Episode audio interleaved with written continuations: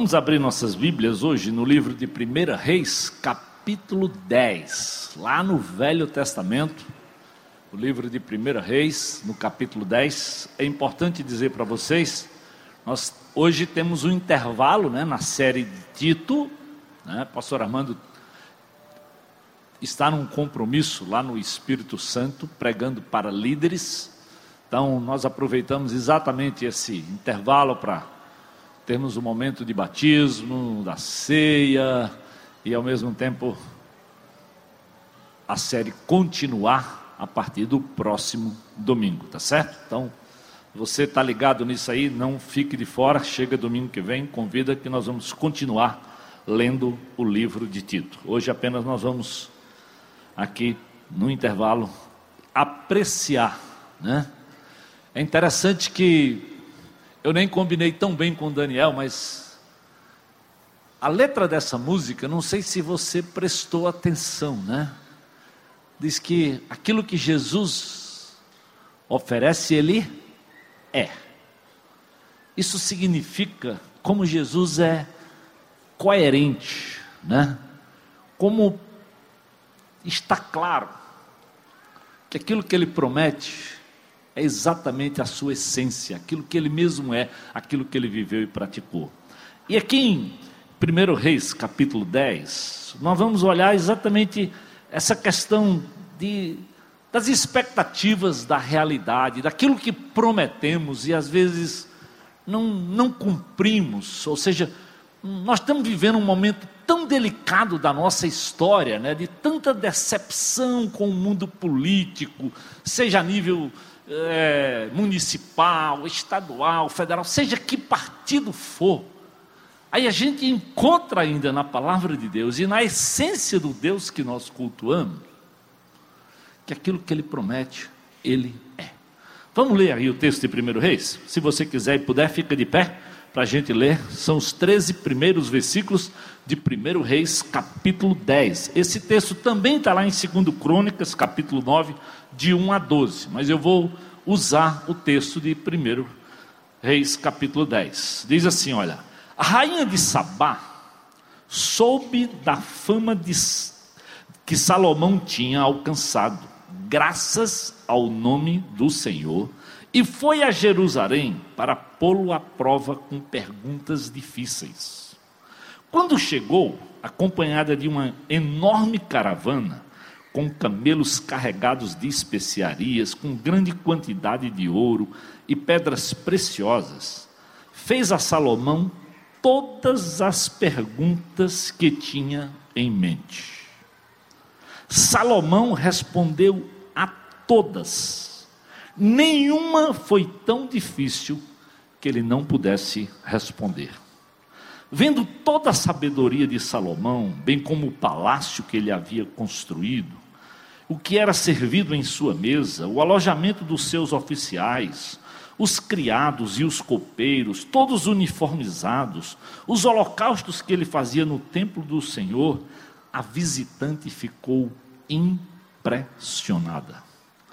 Então ela disse ao rei: Tudo que eu ouvi em meu país acerca das tuas realizações e da tua sabedoria é verdade. Mas eu não acreditava no que diziam, até ver com meus próprios olhos. Na realidade, não me contaram nem a metade. Tu ultrapassas em muito o que eu ouvi, tanto em sabedoria como em riqueza. Como devem ser felizes os homens da tua corte que continuamente estão diante de ti e ouvem a tua sabedoria. Bendito seja o Senhor, o teu Deus, que se agradou de ti e te colocou no trono de Israel. Por causa do seu amor eterno do Senhor para com Israel, ele te fez rei para manter justiça e a retidão. E ela deu ao rei quatro mil e duzentos quilos de ouro, grande quantidade de especiarias, e pedras preciosas. Nunca mais, nunca mais, peraí, deixa, deixa o vento me ajudar aqui. Nunca mais foram trazidas tantas especiarias quanto da rainha de Sabá deu a Salomão. Os navios de Irão que carregavam ouro de Ofir também trouxeram de lá grande quantidade de madeira de junípero e pedras preciosas. O rei utilizou a madeira para fazer a escadaria do templo do Senhor e do palácio real, além de harpas e lidas lidas para os músicos. Nunca mais foi importada, nem se viu tanta madeira de junípero. O rei Salomão deu à rainha de Sabá tudo o que ela desejou e pediu, além do que ele já lhe tinha dado por sua generosidade real. Então ela e os seus servos voltaram para o seu país. Deus, obrigado pela tua palavra que o teu espírito, que a tua bondade, que a tua graça nos oriente nesse, nessa tarde e noite, enquanto nós olhamos, Senhor, para tudo aquilo que o Senhor tem para ministrar nas nossas vidas. Ajuda-nos, ó Deus, para que o teu espírito tenha absoluta liberdade de aplicar no nosso coração aquilo que o Senhor tem para cada um de nós. É a minha oração, Senhor, nesse instante, em nome de Jesus. Amém. Podemos assentar? Se eu fosse pensar num título, né, para essa mensagem, eu fiquei pensando, quem sabe, a curiosidade de uma mulher. Não, não, não. Mas mulher não é, não é um ser curioso. Fala sério. Né? Pergunta para o marido. Né? A curiosidade de uma mulher. Ou, quem sabe, expectativas e realidades. Eu fiquei pensando assim, como é difícil às vezes você montar uma expectativa de uma coisa que você não conhece, se tacar numa viagem enorme para ir constatar se aquilo é ou não é real. Mas mulheres são capazes mesmo. Elas, quando tem um faro, elas precisam ir ver e constatar se aquilo é exatamente assim. Às vezes nós homens, né? Até dizemos assim, né? Talvez é melhor nem ter expectativa, porque é melhor se surpreender do que se decepcionar. O homem é um bicho muito racional. Então ele diz: talvez é melhor não faz expectativa, não. Eu quero chegar lá e talvez ficar surpreso do que me decepcionar. Mas a mulher que é esse ser mais emocional, muitas vezes ela não, não consegue, né? Essa semana eu achei interessante. Como eu, eu cuido dos noivos, e tu, você imagina o que é esse tempo perto do casamento. Eu fico o tempo inteiro dizendo para eles: ó, pensa mais aqui no ensino, no que vai servir para o casamento, para o resto da vida. Não pensa só nesse momento, né? Que está lá querendo ver o vestido, querendo ver isso, querendo ver o, o lugar e a aliança. E então é, são tantas, a casa, o apartamento, é muita expectativa. Exatamente essa semana eu digo assim: teve uma que bateu o recorde, porque já estava tudo certo Estava lá na, na, minha agenda, mas ela ligou, pastor, o senhor está lembrado que essa semana é o meu catou, menina, estou lembrado, a cerimonialista até já ligou. Mas no dia ela ligou, o senhor, ó, o senhor está lembrado que é hoje? Estou lembrado que é hoje. Eu no caminho ela disse, pastor, o senhor já está indo?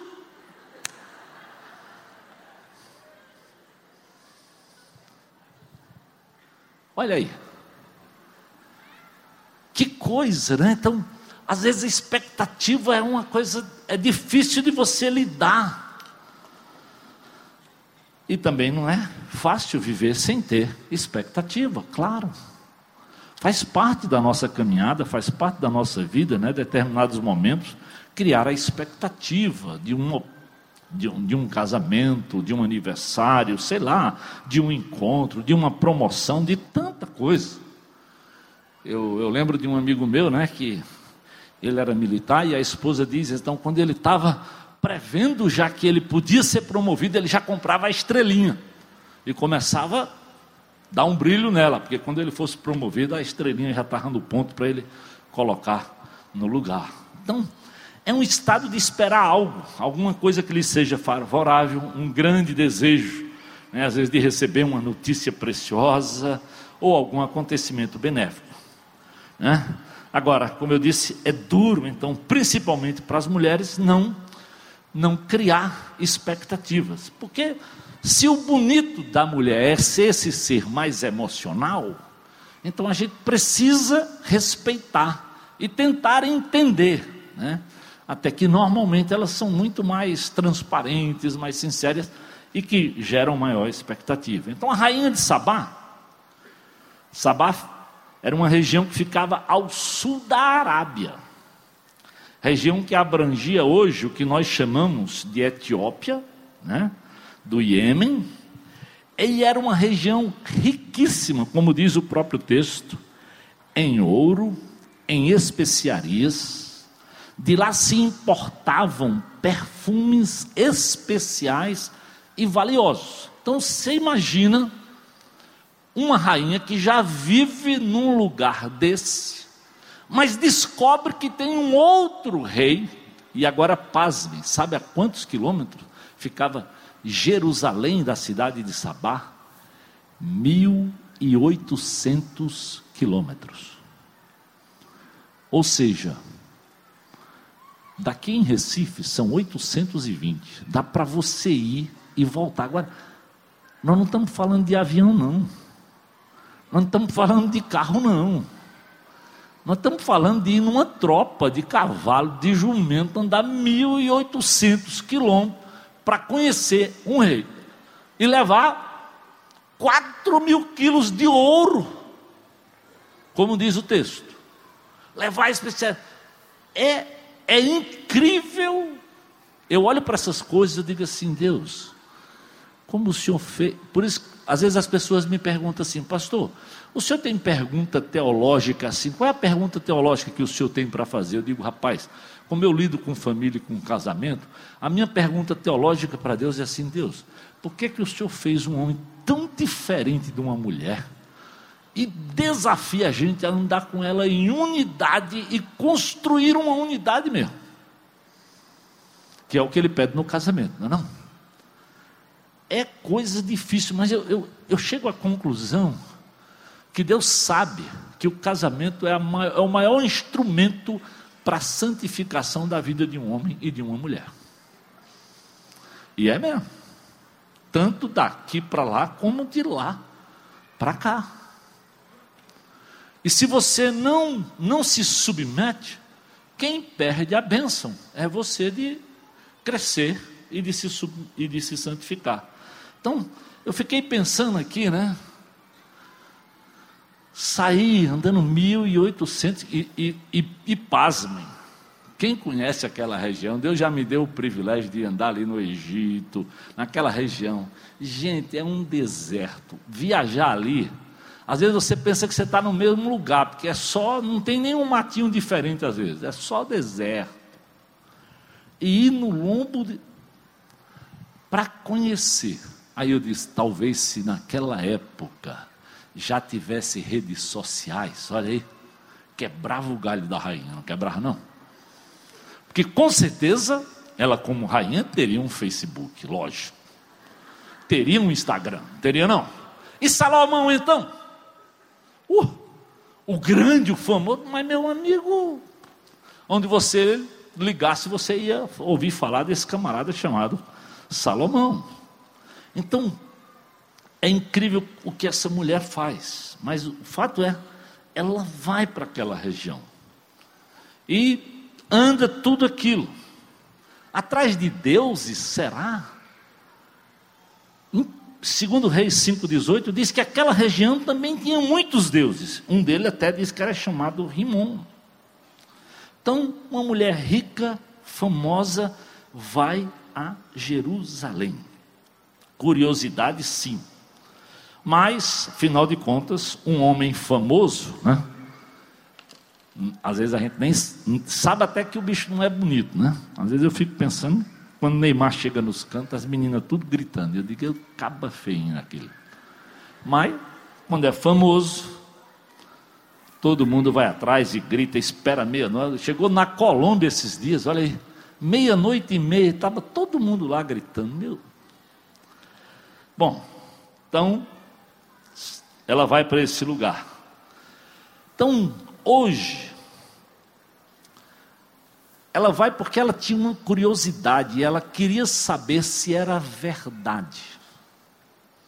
E aí, por isso que eu olhei para esse texto, porque eu disse assim: Deus, talvez hoje, se nós pegássemos os famosos da nossa época, em termos de, de política, e tivéssemos o privilégio de conhecer melhor, porque nem conhece, nem se aproximando, só de ouvir o que nós temos ouvido, a gente só fica decepcionado, a gente só fica arrasado com qualquer expectativa, e não depende de partido, não depende do, do local, do estado, é de uma forma geral, eu acho que nós brasileiros vivemos um momento muito delicado exatamente por isso. E quando eu olhei para esse texto, que eu disse assim, que coisa, uma pessoa que teve uma expectativa e chegou lá, a coisa foi mais do que ela esperava. Nós estamos vivendo exatamente o contrário. Para o lado que nós olhamos, se nós não olharmos para Deus, é difícil a gente manter hoje uma expectativa positiva, né?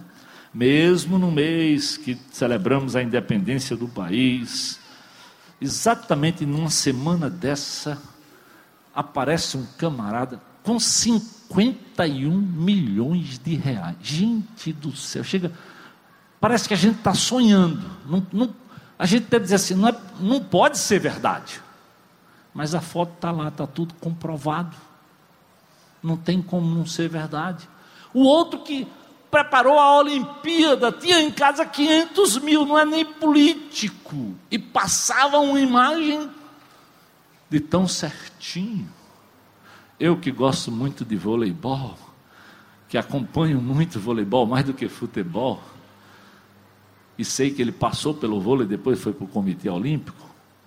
Eu disse assim: Meu Deus, nunca imaginei, olha aí, tomado de surpresa.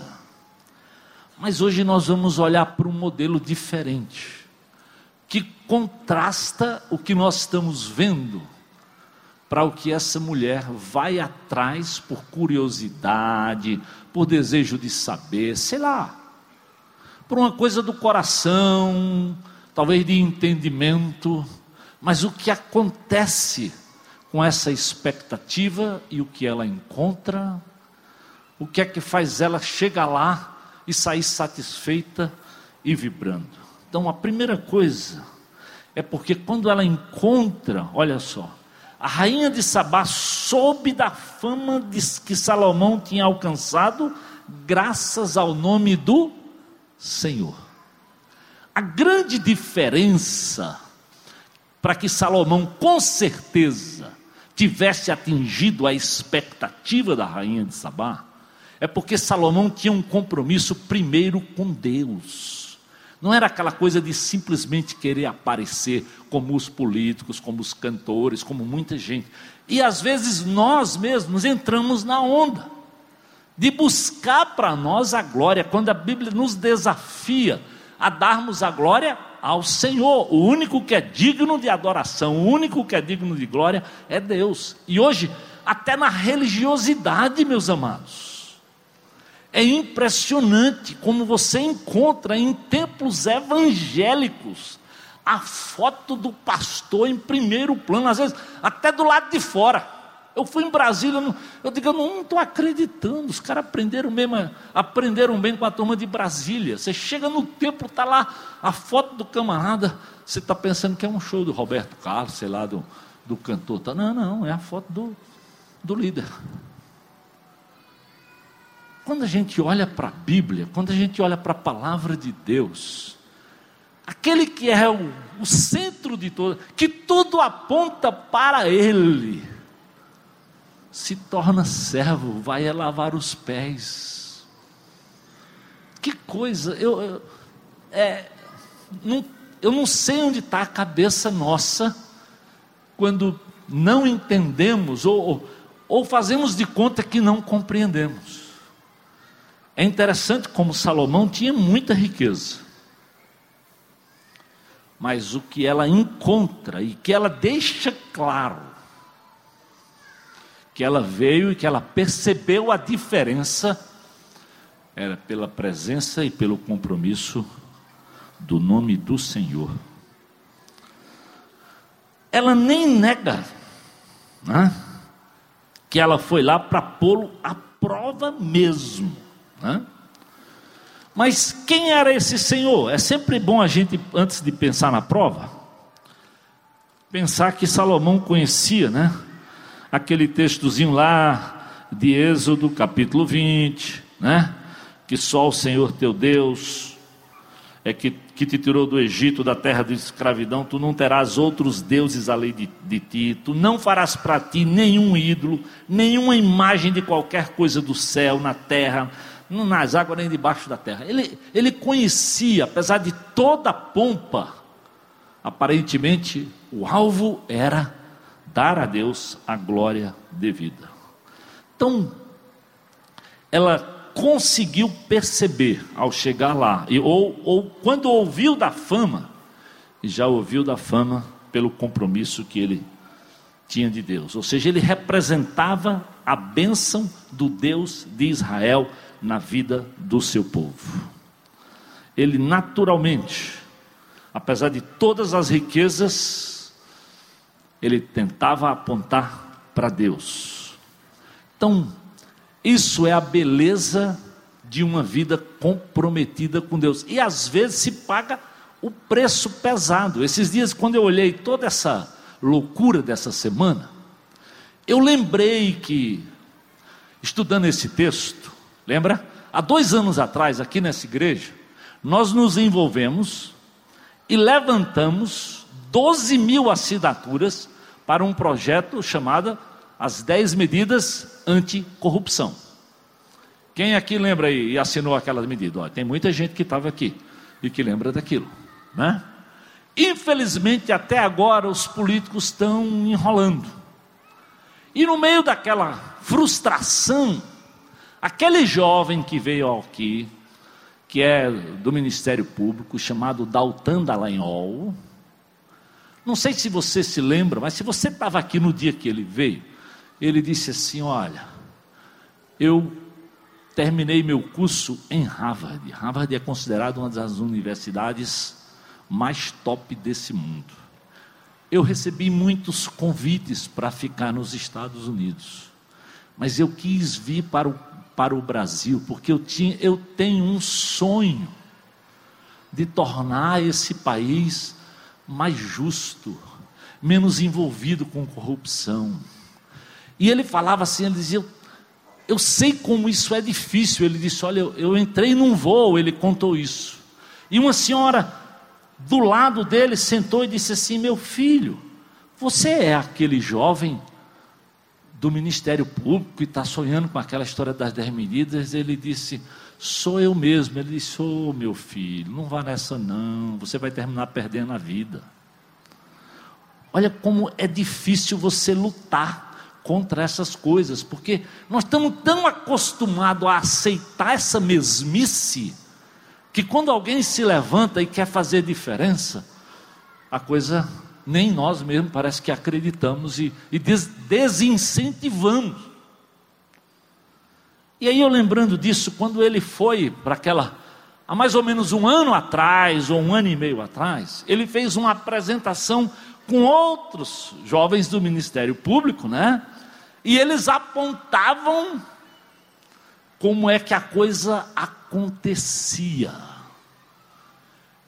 quase chamaram ele dos meninos de Curitiba para menosprezar, de incompetentes. Né? Parece que eles estavam inventando notícia. Aí, essa semana, com todas essas coisas e com aquele depoimento do tal do Palocci, que era braço direito, né? Do caixa do Partido Político dos Trabalhadores eu vi um depoimento que, quando eu estava estudando isso, eu dizia: Deus, não, eu não estou acreditando. Eu não sei se está aí no ponto aí, mas se tiver aí, a gente vai soltar um, é um videozinho, é um comentário e cita especificamente a figura do Daltan Dallagnol. Só, e eu estou dizendo isso aqui, queridos, porque essa semana havia um desafio para as igrejas brasileiras orar contra a corrupção. E a gente tem que orar por esses homens de Deus. São servos de Deus que estão ali e tentando ser, porque, querido, a verdade é de Deus, a mentira é do diabo. Eles estão sonhando estabelecer as coisas às claras. E a gente precisa se envolver com isso, tanto em oração como tentando, quem sabe, proteger e divulgar. Então, solta aí o videozinho, tá aí no ponto? Peso dessa denúncia do Palocci?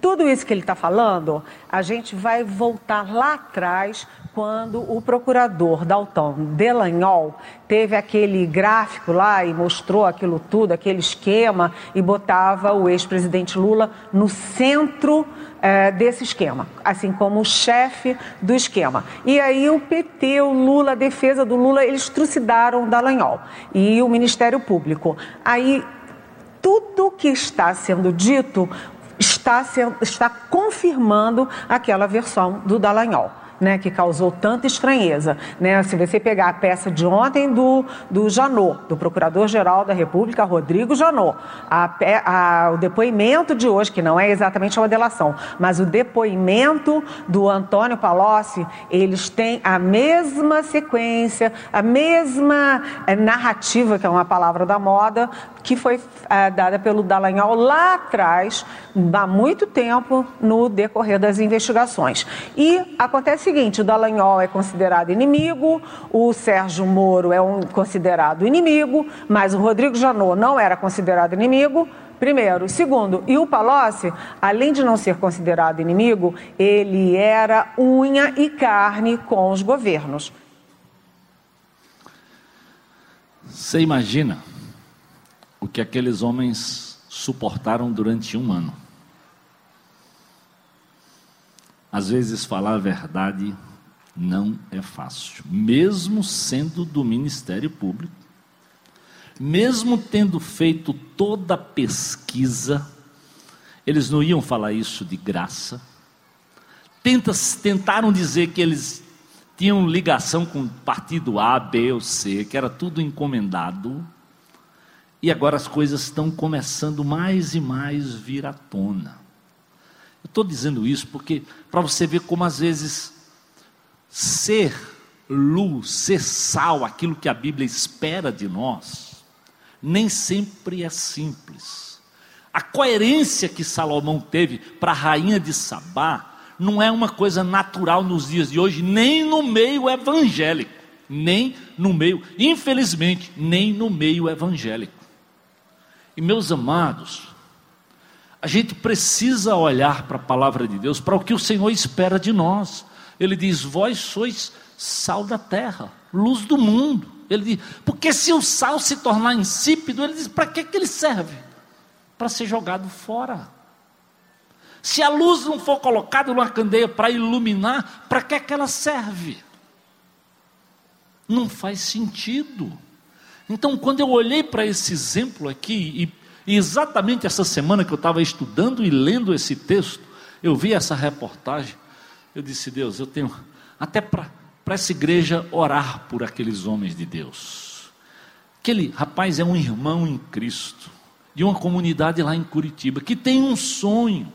Um sonho simplesmente de fazer aquilo que Jesus espera que a gente faça: falar a verdade, ser sincero, ser transparente, lutar por valores éticos e morais e aquilo que a Bíblia espera de nós. Vós sois sal da terra, luz do mundo. Ninguém pode acender uma candeia, como ele diz, e de, colocar debaixo de uma vasilha. Ao contrário, coloque num lugar apropriado para iluminar toda a casa. Aí ele diz: Assim brilha a luz de vocês diante dos homens, para que vejam as suas boas obras e glorifiquem o Pai de vocês que está nos céus. Quando eu vi isso, eu eu glorifiquei a Deus pela vida do Daltan. Coragem. preço pesado, perseguição, deboche, deboche nas redes sociais, na família, para todo quando é lugar. Quando ele o que estava falando, está aí, ó. Verdade. O que é duro é que às vezes tem crentes que compra pelo discurso. Alguém que diz andar na verdade. Não, nós não temos compromisso com partido nenhum, não estamos interessados em, não estamos interessados na verdade. Nós estamos interessados que as coisas venham à tona para a gente ser como essa rainha de Sabá. Chegou lá, viu o compromisso que Salomão tinha. É interessante, lá em Gênesis 23, versículos 5 e 6, diz que os hititas responderam a Abraão. Os hititas, que não eram um povo evangélico, não. Mas quando encontraram Abraão, disse: Ouça no Senhor, o Senhor é um príncipe de Deus no nosso meio. Você percebe quando alguém anda com Deus e tem a unção de Deus, mesmo num lugar idólatra, se percebe que ele é diferente. Então, onde Abraão, porque qual foi a ordem que Deus deu para Abraão quando ele saísse? Vai, abençoa, abençoa que é onde você cruzar. E foi o que Abraão fez, e, e é por isso que, ó, eu e você também somos abençoados por Abraão. Que você queira que não, nós somos abençoados pela história de Deus. Esse era o propósito de Deus na vida de Abraão, ser tu uma bênção. E Abraão partiu como Deus lhe ordenou saiu da sua parentela, pagou um preço pesado. Logo no versículo 7 lá do capítulo 12, a primeira coisa que ele faz, ele constrói um altar ao Deus que lhe apareceu. Querido, quando alguém anda com Deus, ele não está interessado. Deus diz: você vai abençoar a terra. Mas a primeira coisa que Abraão faz é construir um altar para adorar a Deus. Ele não, não queria, ah, eu, sou eu que vou abençoar, eu sou o cara. Não, não, não foi essa a pergunta. Primeira oportunidade, ele constrói um altar e se curva e adora a Deus. É por isso que os hititas perceberam. Às vezes nós queremos, e ó, eu aprendi muito cedo: se existe uma coisa que Deus não divide comigo nem contigo, é a sua glória. Não divide. Presta atenção, ele pode te usar, pode me usar para muita coisa. E é maravilhoso quando, quando alguém diz assim: puxa, pastor, que legal, como o senhor naquele dia me deu uma palavra, foi. Você fica feliz, mas, querido, mas se, se essa palavra não veio de Deus, não faz sentido, não vai abençoar. Porque a essência é quando Deus passa através da minha vida ou da tua vida para quem quer que seja. E se você orar e pedir nesse sentido, você vai passar. Porque não tem segredo. Se, a Bíblia diz o que? Cristo em vós é a esperança da glória.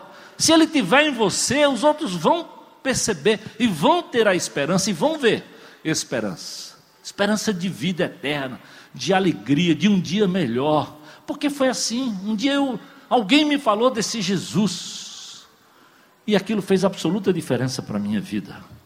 Então, essa mulher vai, e ela vai para investigar, ela vai, ela vai quase como o Janot. Eu vou lá para ver, mas eu quero ir lá e eu vou examinar todas as coisas. Presta atenção aqui no texto. Proposta, ele diz assim, ó, lá voltando para o versículo 10, né? Foi graças ao Senhor quando chegou acompanhada de uma enorme caravana com camelos carregados, grande quantidade de ouro, pedras. Ela fez o quê? Ela perguntou a Salomão tudo que ela tinha em mente. Eita, quando eu penso nisso, eu digo assim: meu amigo, não tem computador igual uma mente de mulher. Não tem. Sabe aquela história? E é verdade que mulher consegue fazer três coisas ao mesmo tempo e homem não consegue, é verdade. Ela está aqui no telefone, no computador e ainda está lá no fogão. E consegue mesmo. Homem não. Nós somos, é, isso é verdade, nós somos muito mais limitados do que vocês. Não tenha dúvida. Temos que admitir, vocês, vocês conseguem pensar em coisa que assim, a gente assim, não acredita, não. Vocês estão aqui, mas a cabeça está. Está no salão, está não sei aonde, está na conta, está na outra irmã. Tá. É, homem não. Aí por isso que às vezes é difícil, porque quando o homem está assistindo um negócio, a mulher chega, ele, ele faz de conta que está ouvindo, mas ele nem ouve. Nem ouve. Ele nem ouve. Ele, ele faz assim, ó. Oh, porque ele está ligado. Isso já deu muita discussão entre eu e minha esposa. Porque ela dizia, mas você está. Eu estou ouvindo, eu não consigo. Se eu não entender esse negócio aqui, não tem. Se perder, eu não entendo o fio da meada. Mas a mulher, ela para, ela volta, e parece que ela tem uma capacidade de fazer a montagem e de entender o negócio. Então, essa mulher vai e faz todas as perguntas. Agora você imagina, depois de andar 1.800 quilômetros, em cima de um lombo de um cavalo, de um jumento, sei lá o que, ainda ter pique para perguntar e perguntar até cansar. Agora o que me impressionou é como Salomão era um homem de Deus. Porque diz o que? Ele respondeu todas. Eita, Roberto Carlos conhecesse ele, ia dizer: esse é o cara. Esse é o cara. Porque é mesmo. Tu já pensou responder todas as perguntas? Num, as fáceis, as difíceis. A Bíblia diz assim: tudo que ela perguntou, ele respondeu. Santa Inquisição. Tem que ter algo do Espírito. E eu quero dizer assim, ó. Quando eu penso nisso aqui, eu digo assim: é, às vezes, se nós homens, pais, maridos, tivéssemos essa paciência, né? E eu não estou falando só de mulher, não, até dos filhos, porque às vezes nós nos omitimos, nós não respondemos, nós não separamos tempo. E olha, eu digo que na criação de filhos, o que acontece é parecido com o que tem aqui. Quando uma, quando uma criança está na fase infantil, ela pergunta tudo. Ela quer saber o porquê de cada coisa. E nós, pais, eu digo aí, aqui eu falo papai e para mãe, não temos às vezes paciência de sentar, de ensinar, de mostrar. Quando a Bíblia diz o que, ó, ensina a criança quando andar, quando levantar, quando deitar. Não é? é assim que a Bíblia ensina, lá no Velho Testamento. É assim. Ensina agora. Agora ela quer te ouvir. Eu digo assim: quando eles são pequenos, eles são capazes de pegar na saia da mãe, na calça do pai, e, e fica assim: onde eles vão, eles ficam até com medo. Só, só se sente seguro se for com você. Quando chega na adolescência, que você não separou o tempo, que você não ensinou, que você não separou aqui para poder conversar quando ele queria lhe perguntar, aí sabe o que, é que ele diz para mim? Eu lembro do meu. Pai, pai, me deixa no shopping, mas o senhor não desce comigo, não. Porque eu vou encontrar com meus amigos, né, pai? Agora é, é como quem diz, é, é, é minha vez de, de, de ser eu. Aí muitos pais vão querer ajudar nessa fase. Não, não, não. Perdeu o bonde. Perdeu o bonde. Eu nunca esqueço a minha primeira experiência de visita pastoral. Eu ainda estava no seminário estudando. E um missionário já de idade, ou seja, na idade que eu estou hoje, eu já sou sexagenário, já tenho até a carteirinha, pessoal. Com esse cabelo branco ninguém duvida, né? Mas a minha esposa vai ter já já, quando ela descer, vão duvidar que ela tem 60. Bom, mas o que é que aconteceu? A primeira visita pastoral que eu fiz, aprendendo, eu não era pastor, eu estava só aprendendo. Aí era uma senhora, queria saber porque ela tinha uma filha de 16 anos, que não estava mais dando ouvidos e ela tentava dizer e a filha não ouviu. Então ela disse: Missionário, o que é que eu devo fazer? Ele disse: Olha, o que a senhora deveria fazer, devia ter começado há pelo menos 15 anos atrás. A senhora está atrasada 15 anos. Foi desse jeito. Eu fiquei assim, rapaz, esse camada conhece essa mulher há 15 anos. Mas ele estava dizendo, ó, o que a Bíblia diz é que a gente tem que ensinar o quanto antes, o conviver, porque quando Quando os filhos são pequenos, eles querem aprender, mas nessa hora você não quer gastar tempo, você bota ele no, no tablet, você bota ele na televisão, você bota ele na escola, você faz tudo para você ficar liberado. E aí ele vai aprender tudo lá fora. Quando chega na adolescência, que você percebe o que ele aprendeu e o que ele quer viver, aí você diz: peraí, peraí, peraí, rapaz, não é para. Que, que, que conversa é essa, mãe? Você perdeu o bonde, você perdeu o time. Então, essa história aqui ensina para gente como às vezes é preciso que a gente olhe no olho do outro. Eu digo assim, eu peço tanto a Deus, porque eu aprendi que a maior regra para aconselhar alguém não é tanto que você vai falar, é a sua capacidade de ouvir o que o outro está falando. Porque o que a pessoa quer em primeiro plano é ser ouvido. Porque a Bíblia diz o quê? Quando eu confesso o meu pecado, quando eu boto para fora os meus problemas diante de Deus, o que é que a Bíblia diz? Ele me perdoa. Eu trato com Ele.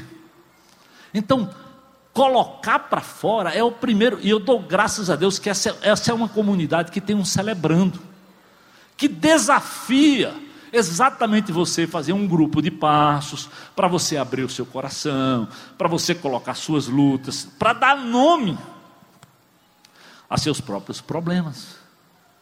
Então, tá lá, ouvir, sentar, faz parte da, do equilíbrio de uma boa família.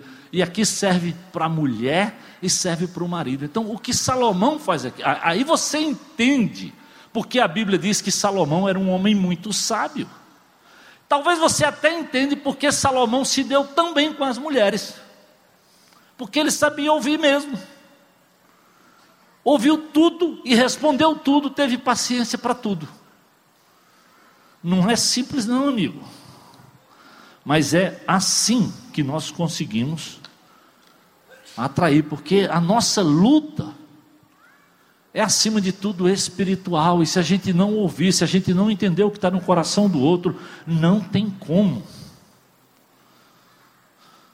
Como é que nós vamos ensinar o outro a se fortalecer em Deus? Aí Efésios diz assim: ó, finalmente, olha, fortaleçam-se no Senhor, no seu poder, vistam a armadura de Deus, para vocês poderem ficar firmes contra as ciladas do diabo.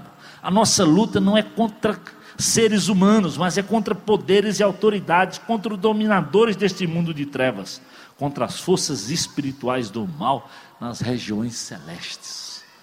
Então, é uma luta espiritual. E para ela ser vencida, nós temos que sentar, nós temos que ouvir, nós temos que conversar, nós temos que orientar. Eu, eu pensei que quando eu casasse, essa história já tinha terminado. E ainda meus filhos foram-se embora para 10 mil quilômetros de distância. Mas é incrível. Quando eles têm uma dificuldade, eles querem fazer um FaceTime e querem perguntar para o pai o que é que o pai acha. De um lado, você diz assim, rapaz, tu já tem 30 anos, está na hora de ir, vai, vai voar. Mas ao mesmo tempo eu digo assim, Deus, se ele ainda quer me ouvir, mesmo um velho cabeça branca, né? Eu preciso separar um tempo para poder ouvir, para poder orar, para poder orientar, para poder dizer. Porque a gente pensa que, que completa, mas nem sempre completa. E se nós, se eles são herança do Senhor nas nossas mãos, vamos lá. Então ouve o outro, e Salomão faz isso. É preciso mesmo entender que essa é uma luta espiritual.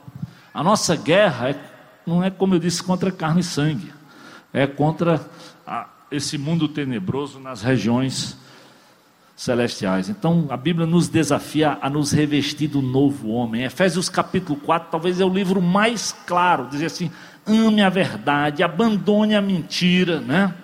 Então, a rainha não foi lá passear e levar presente só não. Não, não.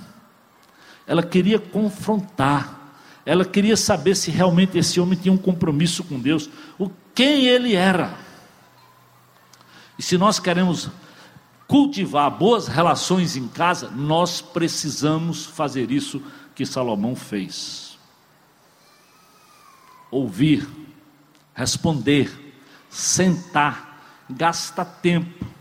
E tanto homem como mulher, como pais e filhos. Então, não é simples, querido, mas é assim que nós vamos evoluir se nós queremos conseguir estabelecer relacionamentos. E às vezes essa igreja fala tanto de relacionamentos, mas acredite sempre, tudo começa em casa, quando você consegue estabelecer relacionamento dentro da sua própria casa, porque senão, como é que você vai, vai estabelecer fora de casa? Então, caminha com Deus, meu querido.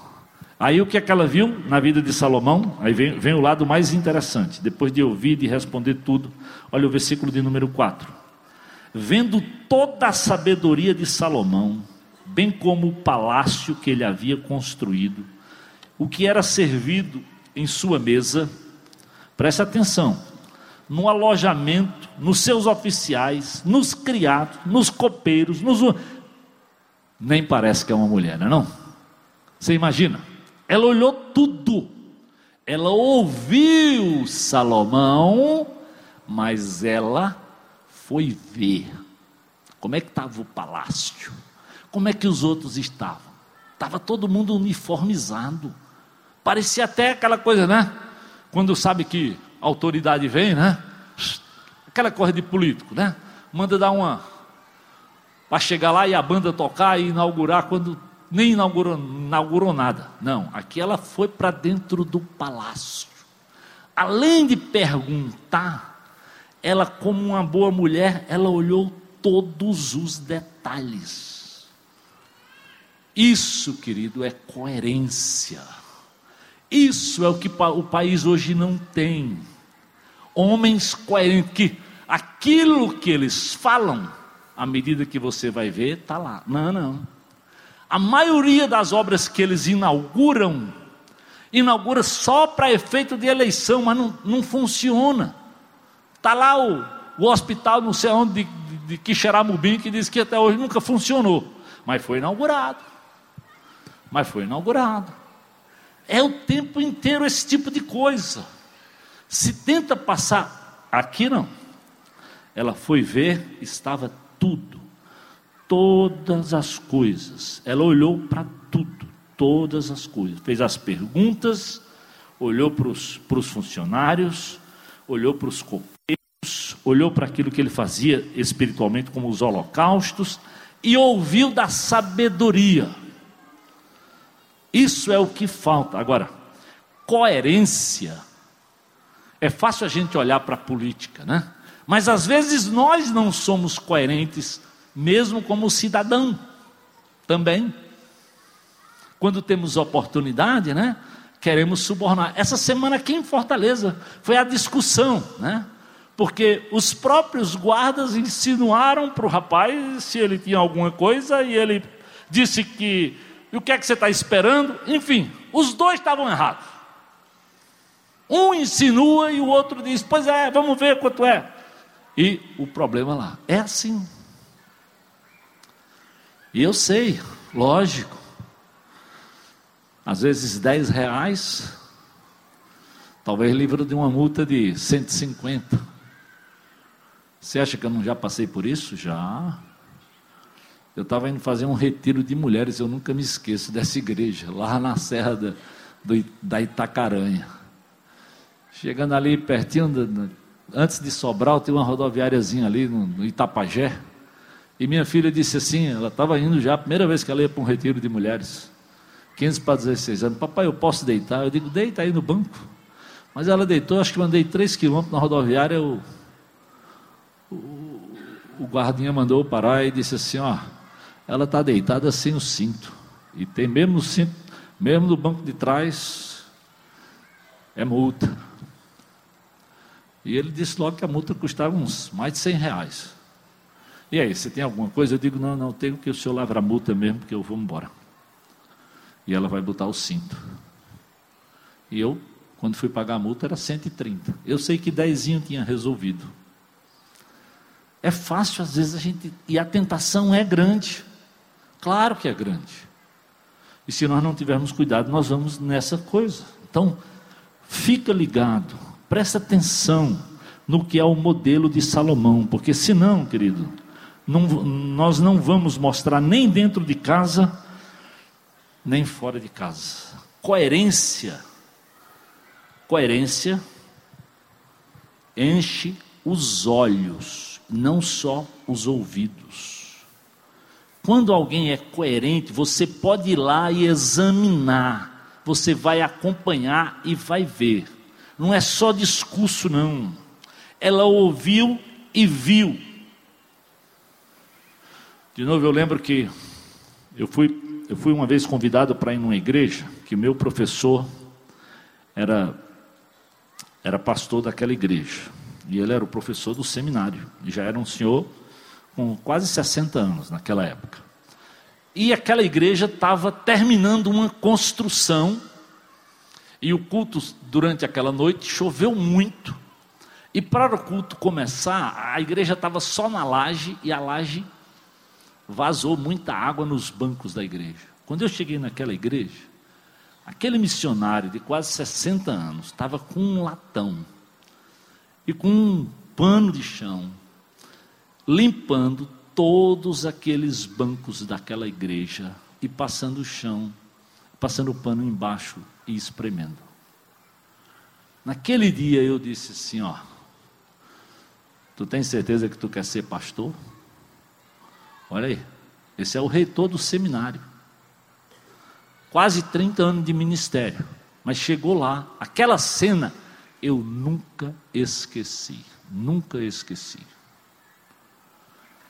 Às vezes é fácil olhar determinadas coisas, querido, mas a essência de um homem de Deus ou de uma mulher de Deus é, é o coração, é o serviço que nós vamos lá fazer.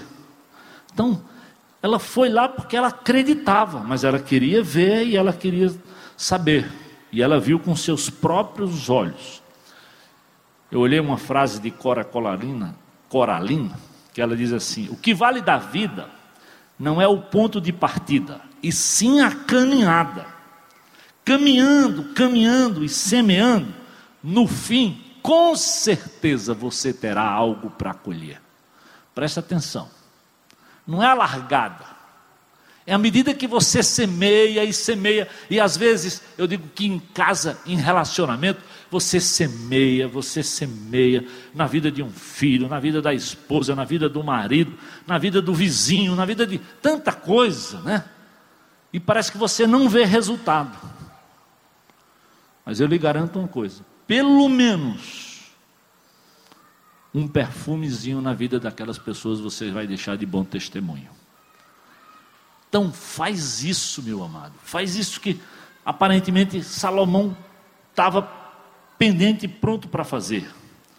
Queremos sim resultados rápidos e instantâneos, mas nem sempre. É preciso, principalmente em relacionamentos, continuar olhando para os princípios, olhando para Deus, porque lá na frente talvez é que você vai poder colher.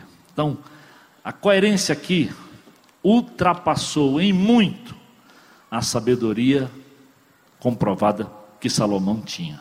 Né? Então é coerência. É interessante, quando eu estava lendo disso, eu lembrei daquela, daquela turma de Gálatas, quando Paulo diz assim: O que, que aconteceu com vocês? Vocês começaram tão bem, entenderam a graça, e agora eu quase que eu saí um pouquinho, vocês querem voltar para a lei? Ô oh, Gálatas, quem vos fascinou a conhecendo a graça querer viver na lei? Como é que alguém que conhece a salvação de graça vai agora se submeter? Ele diz, eu admiro que vocês estejam abandonando tão rapidamente. Eu estou lendo Gálatas 1 e 6. Aquele que os chamou pela graça de Cristo para seguirem agora outro evangelho. Como é que pode? Vocês, aí, ele, aí ele vai mais forte lá no capítulo, capítulo 1 de Gálatas, versículo 7 e 8. Ele diz assim: ó, nem que outro anjo que venha dos céus pregue um evangelho diferente daquele que lhes pregamos, que seja amaldiçoado. Paulo diz: não dê trela para isso. Se começou bem, fica firme, dá prosseguimento, meu querido. A vida para ser coerente, ela leva tempo, é um investimento. Às vezes vem desânimo, vem luta, vem batalhas, vem. Eu sei, não tem nada na vida que você não passe por momentos delicados. Mas é preciso olhar para o Senhor. Aí, qual é a história de Jesus? Até no meio dos discípulos, alguém negou, outro traiu, outro estava interessado na posição de ficar à direita ou ficar à esquerda. E nem por isso Jesus deixou de ir lá e pagar o preço. É por isso que hoje, é por isso que hoje, nós podemos celebrar a ceia em memória dele. Porque aquela boa obra que ele tem para fazer na minha vida e na tua vida, ele vai fazer até o final. Lembra daquela frase? Ô oh, Pai, se possível, passa de mim esse cálice, mas que seja feito o quê? A tua vontade. Isso é cristianismo. Isso é quando Deus está no centro da coisa. Você sente, você sofre. Jesus sentiu, Jesus sofreu.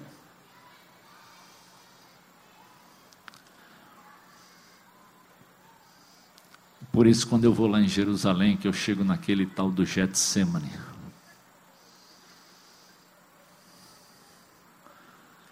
ou naquele jardim lá, a Bíblia diz que Deus, Jesus saía de Jerusalém, vinha para aquele jardim para orar, para abrir o coração, para se lançar diante de Deus. E às vezes, meu amado e minha amada, a gente precisa mesmo é ir para os pés do Senhor, para dizer: Deus está doendo, está sangrando, não entendo, não entendo. Me ajude, me dê graça. E o que é que a Bíblia diz? Que Ele tem graça abundante para você e para mim. Para você e para mim. E tem hora que você não tem, não tem. Às vezes as pessoas pensam que nós pastores temos resposta. Tem não, meu filho, tem não. Eu tenho que ir para a mesma fonte que você vai. Eu tenho que ir lá. Se Jesus, que era Jesus, ia lá e se colocava lá no Getsemane, se prostrava mesmo em adoração, para ouvir, para deixar Deus falar com ele e ajudar. Isso é coerência, isso é semear e semear olhando lá na frente, olhando para a vida. Então aqui é o resultado da coerência que exige que tenha continuidade, que produz fidelidade, que não se cansa. Às vezes a gente diz para as pessoas assim, ó, sobre essa história de fazer o mapa, né? A camada começa, mas depois larga logo. É como se não, é como se não precisasse todo dia. Precisa todo dia. Se eu, se eu não ouvir o Senhor todo dia, querido, sai do prumo. Sai do prumo. Você precisa. Ou você fica algum dia sem comer e você aguenta? Fala sério. Não aguenta, né? Geralmente você toma café, almoço e janta, ó. Não é nem só uma vez por dia. Mas sem a palavra, às vezes a gente quer andar, andar, andar, andar como se carro andasse de tanque vazio. Anda? Não anda. Porque quando o tanque vazio, o que é que acontece quando o tanque fica vazio? Você desce do carro e faz o quê? Empurra. Empurra. E às vezes tem gente que fica com o tanque vazio, aí quer que o pastor empurre, que o líder do, do, do, do grupo empurre, que não sei quem do lado empurre, e fica todo mundo empurrando e o bicho não sai do campo. É o mesmo problema, é a mesma história, é o mesmo drama. Meu amigo, vai resolver a situação. Então, fica ligado, vê, vê aqui como, como tem coisa que ela percebeu. Aí, lá no versículo 9, 1 Reis, versículo 10, versículo 9, ela diz: Ó, bendito seja o Senhor teu Deus, que se agradou de ti, te colocou no trono de Israel. Por causa do amor eterno do Senhor para com Israel, é que ele te fez rei para te manter a justiça e a retidão. Ela deu a glória a quem a glória deve ser dada. Ela percebeu que ele estava no trono porque Deus lhe concedeu graça, e eu quero que você saiba disso. Se eu lhe ajudar, se você me ajudar, é porque Deus lhe concedeu graça e você me deu, Deus me concedeu graça e eu lhe dei. Porque a fonte não sou eu nem você, a fonte é o Senhor e Ele é honesto. Ele diz: Ó, eu sou a videira, vocês só são ramos. Sem mim nada podeis fazer. Não tem como. Esse não é o meu corpo, eu não dei ele por vocês. Esse cálice não é o meu sangue nem é o teu. É o de Jesus de Nazaré. Que me amou, que te amou.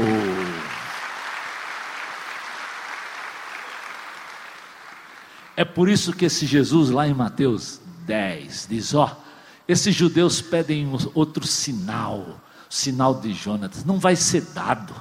Jonas ficou três dias lá no fundo do, lá dentro do peixe. Eu fiquei três dias e vou ressuscitar. E vocês não estão entendendo.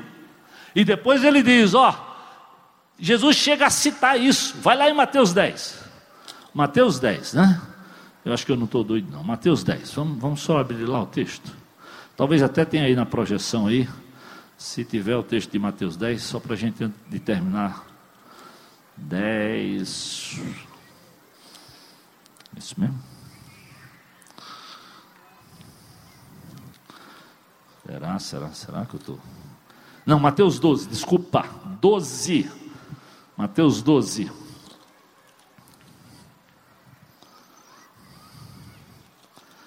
Lá no versículo de número 42, ele diz: Olha, a rainha do sul se levantará no juízo contra essa geração e a condenará, porque ela veio dos confins da terra para ouvir a sabedoria de Salomão, e agora estar aqui quem? O que é maior do que Salomão. Jesus cita essa rainha, andou 1.800 quilômetros para ouvir Salomão e agora está aqui. O que nós vamos fazer é aqui, ó. O, cor, o pão é pão, mas simboliza o corpo de Jesus. O cálice é o vinho, mas simboliza o sangue de Jesus dado naquela cruz por mim e por você.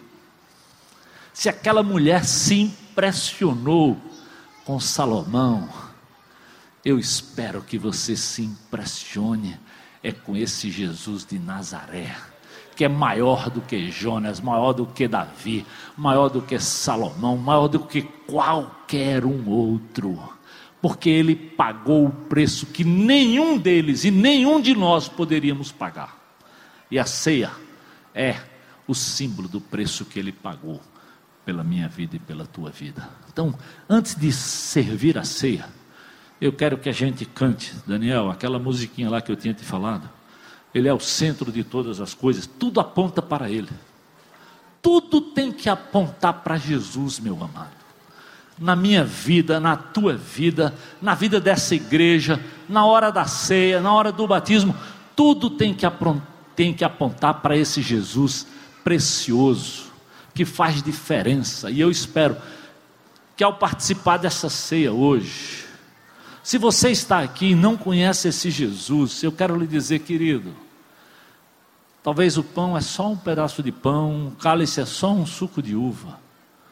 O que é mais importante é que você entenda que Ele te ama, Ele morreu no seu lugar, e o que Ele quer é que pela fé, só pela fé, você creia nele, você entregue tua vida a Ele, porque a Bíblia diz: ó se alguém crer nele, ainda que esteja morto, viverá.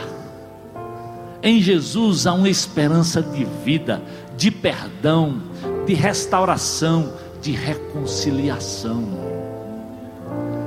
Então, vamos, vamos, vamos ficar de pé então, para a gente cantar essa musiquinha? Vamos cantar aí com toda a força.